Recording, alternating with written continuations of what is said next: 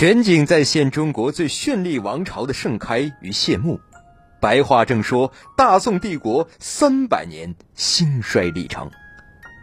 大家好，我是志恒，欢迎大家和我一起共同走进宋朝那些事儿。好了，亲爱的朋友们，接下来呢，咱们往下来讲。上一期咱们讲到，郭威为什么不着急称皇帝？因为他要给自己留一些时间。这段时间呢，他让这些大兵们意识到，你必须靠我郭威，你们才有生还的余地。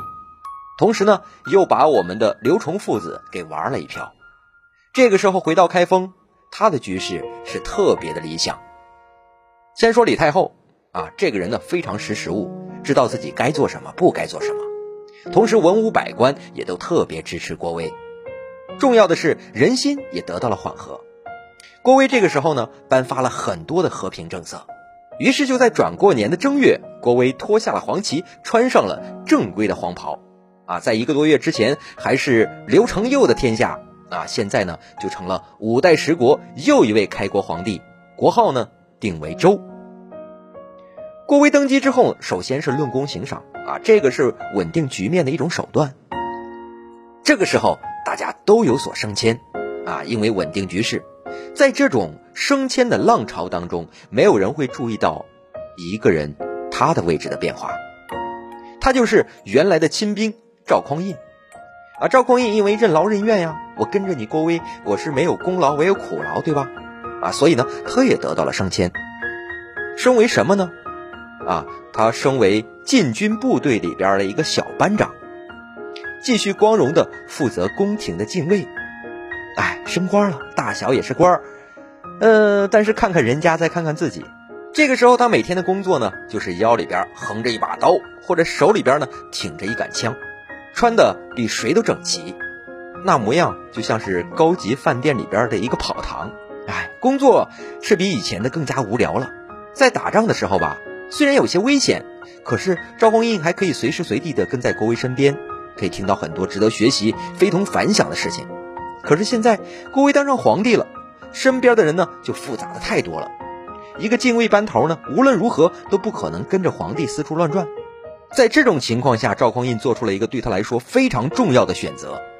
那这个选择呢，对他的政治生涯起着决定性的作用。可是，在当时呢，每一个人都认为他纯粹是疯了，因为他居然放弃了郭威这个刚刚成为皇帝、世上最炙手可热的一个大佬。然后去依附一个，呃，在边远城市的一个年轻的小长官，这个年轻的小长官呢，就是柴荣，也就是后来人人皆知的周世宗。在十几年之后，每个人都知道他是五代十国里边最英明、最有作为的一位君主。可是，在当时呢，却没有一个人会这样想。那么，赵匡胤当时选择呢，就冒了一个很大的风险，这是一个不折不扣的政治投机。这种行为手段呢，就是传说中官场升职三十六计之烧冷灶。如果说成功了，也就是说你选的主子终于一飞冲天了，那么你自然会平步青云。但是如果失败了呢？官场变换，谁敢说是百战百胜？你的主子如果一路冷下去，始终没有能热起来，那你该怎么办？你就只会更惨了，什么都得从头再来。但是富贵险中求。赵匡胤坚定地相信自己的眼光。一个拥有非凡素质的人，能够非常清晰地感应到另一个与之相似人的存在，就像一只狼，很容易就知道对面那头动物的危险系数一样。这就是为什么赵匡胤选择了柴荣，而柴荣也收纳了赵匡胤的原因。这时候柴荣的身份呢，其实很微妙，说的很高，是的，他是郭威陛下唯一的一个儿子。而且他身上的官衔确实不少，但是所有的官衔列出来，哪一个都站不稳。首先，他和郭威呢，无论如何都没有血缘关系，这在古老的中国呢，是一条不可逾越的鸿沟。无论郭威和自己的原配太太柴夫人的感情多么的真挚啊，多么的坚固，内侄和儿子都是两码事儿。更何况呢，这个时候柴夫人早就死了。而且谈到血亲，在后周朝里边，郭威还有一个外甥叫李崇进。李崇进不仅年龄比柴荣稍大几岁，而且早就手握重兵，很早就有了自己的一些部队，而且呢，这个人特别的心高气傲，所以说在郭威临终前呢，都要特意的在正规场合当着朝臣的面命令李崇进向柴荣下跪朝拜，以确定柴荣的继承人的身份。这一切都说明啊，虽然刘承佑帮了柴荣的大忙，把郭威的两个亲生儿子都给杀了。可是，在旁人的眼光当中，柴荣仍是一个不尴不尬的假太子。就算现在尊贵，但是将来呢？谁敢保证郭威从此就再也不能生育？后周皇帝的宝座看似离柴荣很近，但是差之毫厘，谬之千里呀！也许柴荣终其一生都发企及。而且不仅如此，柴荣在官场上边还有一个死对手。这个对手别说是他柴荣，就算是郭威，一时半会儿都不敢动。这个人就是后周立国的第一功臣，时任宰相，兼职呢枢密使的王俊。王俊呢是一个非常值得细说的人物。通过他，我们能够看到五代十一国里边典型的这种权臣的形象。王俊这个人年轻的时候其实并不景气，跟谁谁死。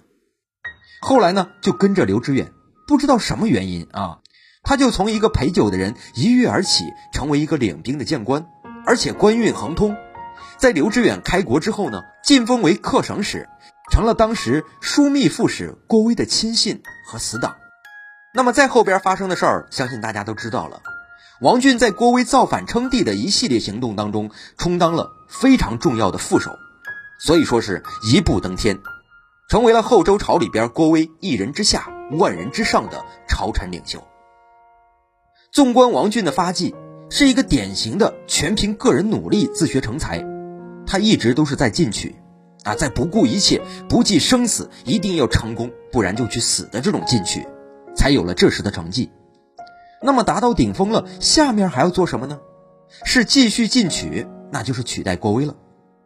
这可是一个强悍到不切实际的梦。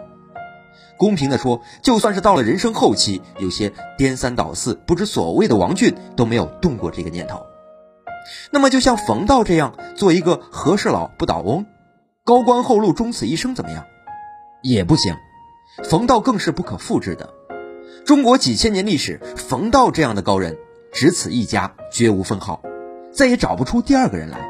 习惯了进取，并且只会进取的王俊去学习冯道，只会变得不伦不类。自取灭亡。